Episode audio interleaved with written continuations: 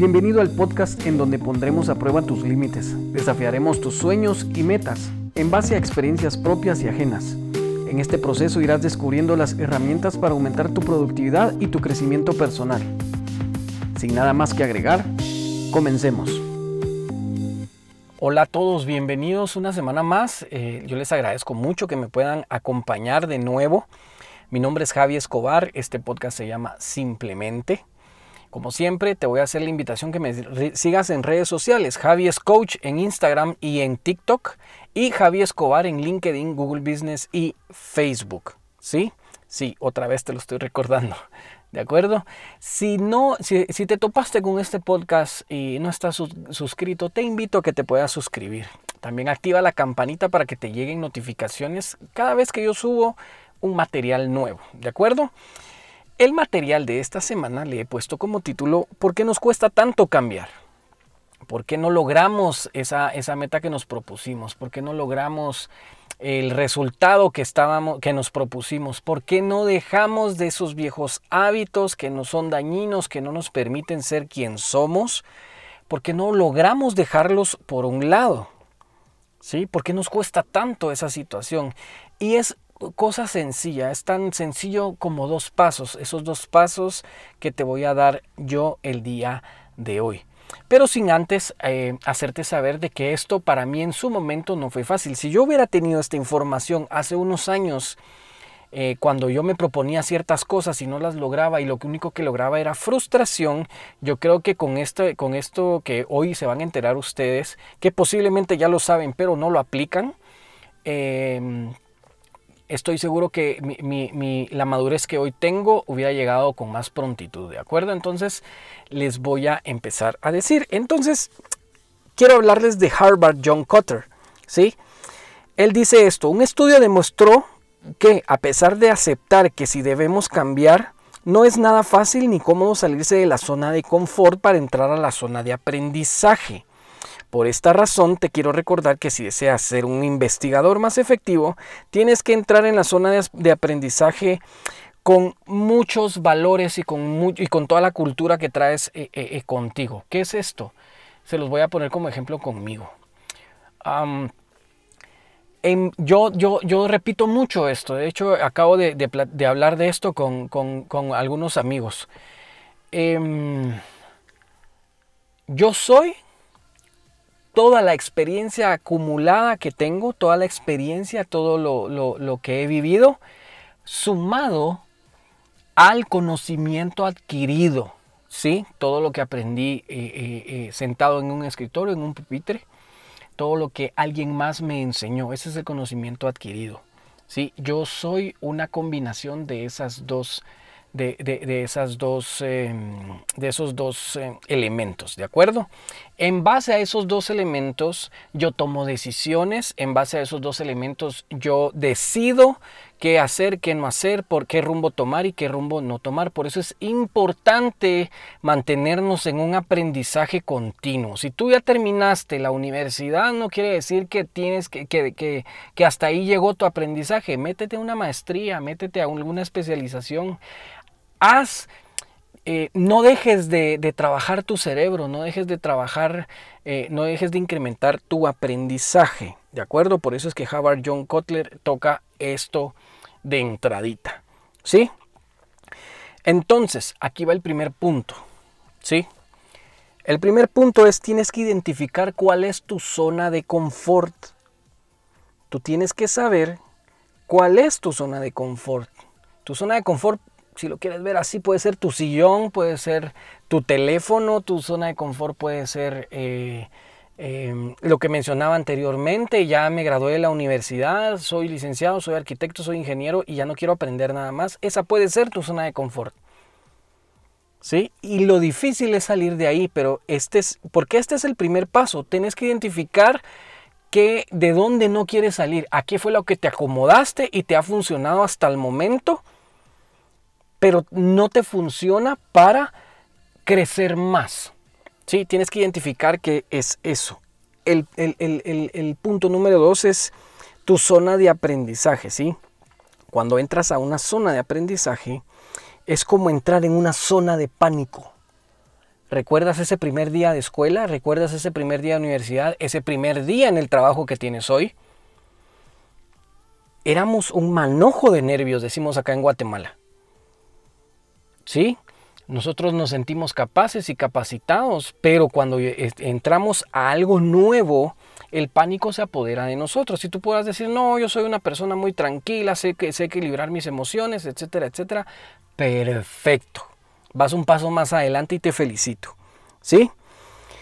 El tema acá de entrar en pánico es que gastamos mucha energía. ¿Sí? El cerebro instintivo de la sobrevivencia te dice, no gastes tanta energía.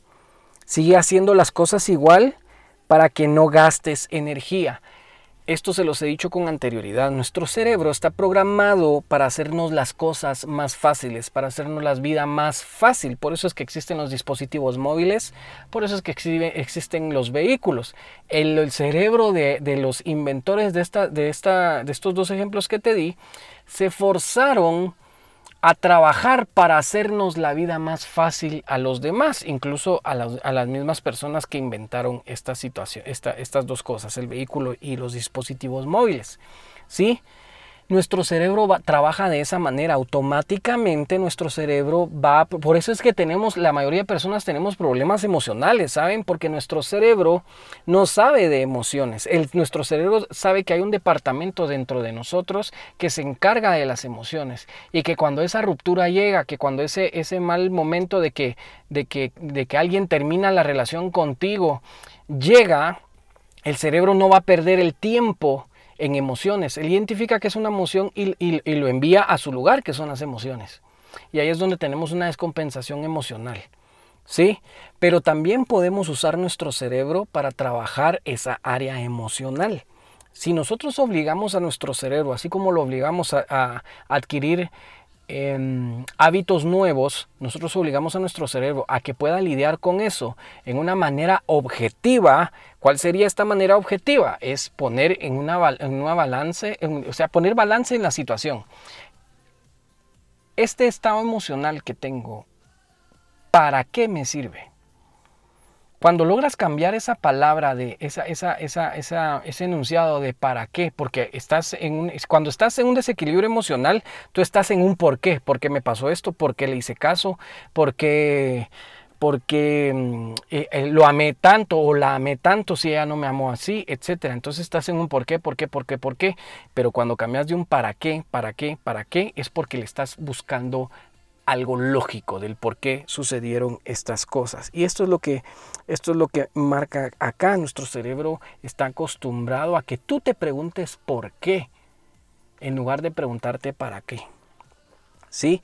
Cuando tú estás en tu zona de confort y quieres entrar en una zona de aprendizaje, por ejemplo, mi zona de confort es ser eh, abogado y notario, pero en este momento económicamente no me está yendo muy bien, o quiero usar otro ejemplo, siempre he querido poner un negocio propio, pero mi conocimiento no me deja poner ese negocio propio. Yo sé que tengo que aprender algo nuevo.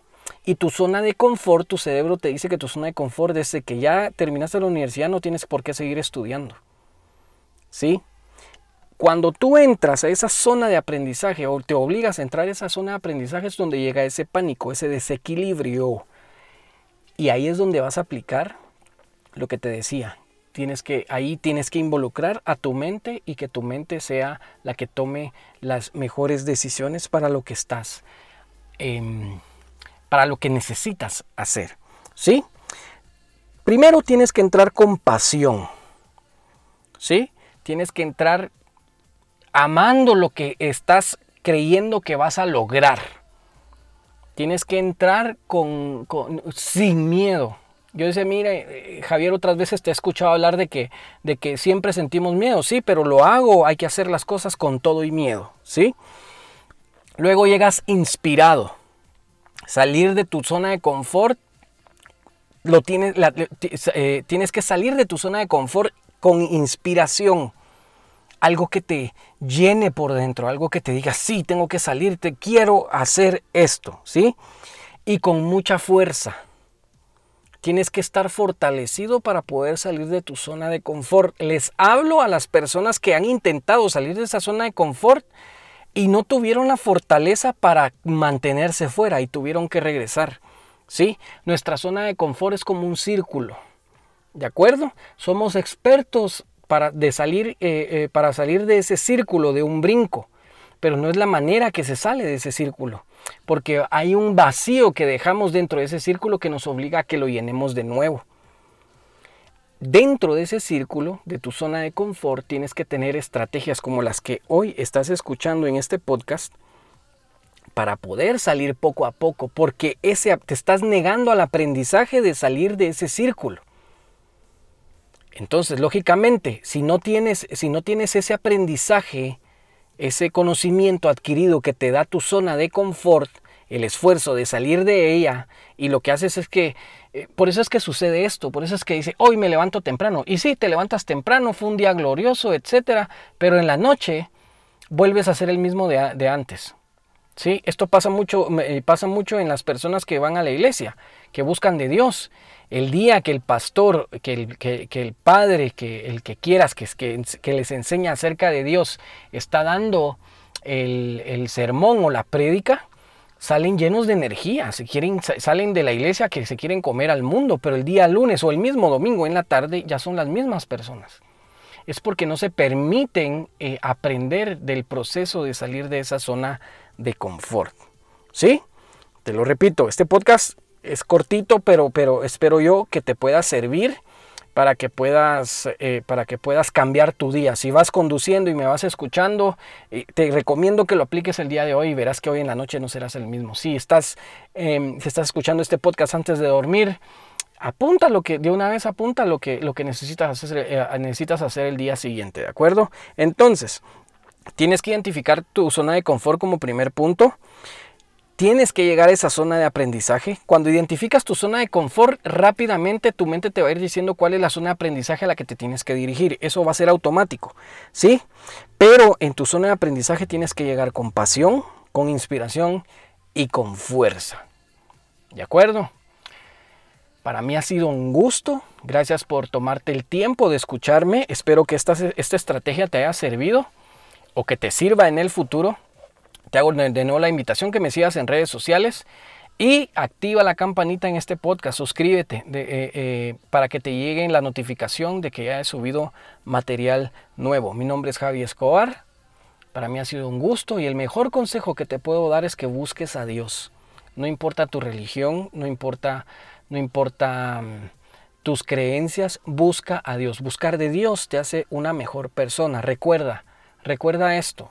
Este es el pie este es el pie de mis, esta es la firma de mis correos electrónicos. Mientras más luz haya dentro de ti, menos espacio va a haber para la oscuridad. Hasta luego, nos vemos la otra semana. Dios te bendiga. Muchas gracias por tomarte unos minutos para escucharme. Espero haber sido de utilidad y también espero que puedas escuchar el siguiente episodio. Sígueme en redes sociales como Javi Escobar y no olvides dejar tus comentarios en este podcast.